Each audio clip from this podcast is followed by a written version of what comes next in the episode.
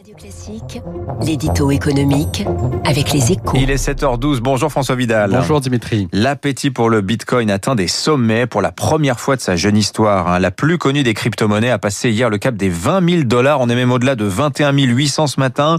Sur l'année, la valeur du Bitcoin a triplé et s'est envolée. Cette fois-ci, François s'annonce durable. hein.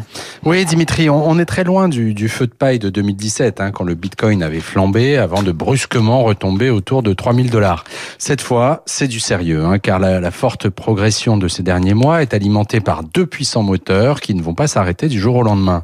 Le premier, c'est que le Bitcoin peut se convertir euh, depuis peu sans trop de difficultés. hein. Le géant des paiements en ligne PayPal a en effet lancé à l'automne un service d'achat et de vente comparable à ceux existants pour les devises classiques.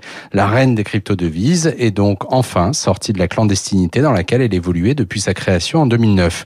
De quoi rassurer des particuliers à la recherche de placements rémunérateurs.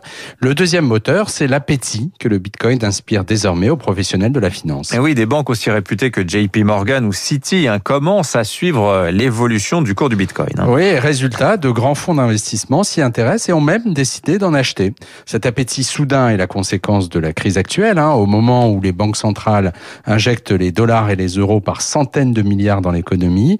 Le Bitcoin apparaît comme un placement refuge. Plus rare encore que l'or, hein, le nombre de Bitcoin a été plafonné à 21 millions dès l'origine. Il offre une alternative moderne au métal jaune. En clair, 2020 restera comme l'année où la star des crypto-monnaies est devenue un placement presque comme un autre. Il ne lui reste plus qu'à obtenir l'onction des banquiers centraux pour achever sa mue.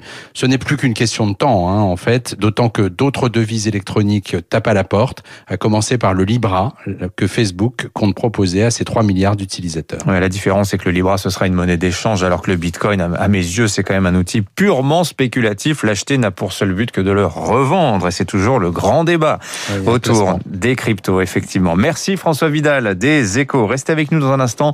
Là, on va parler de valeurs réelles avec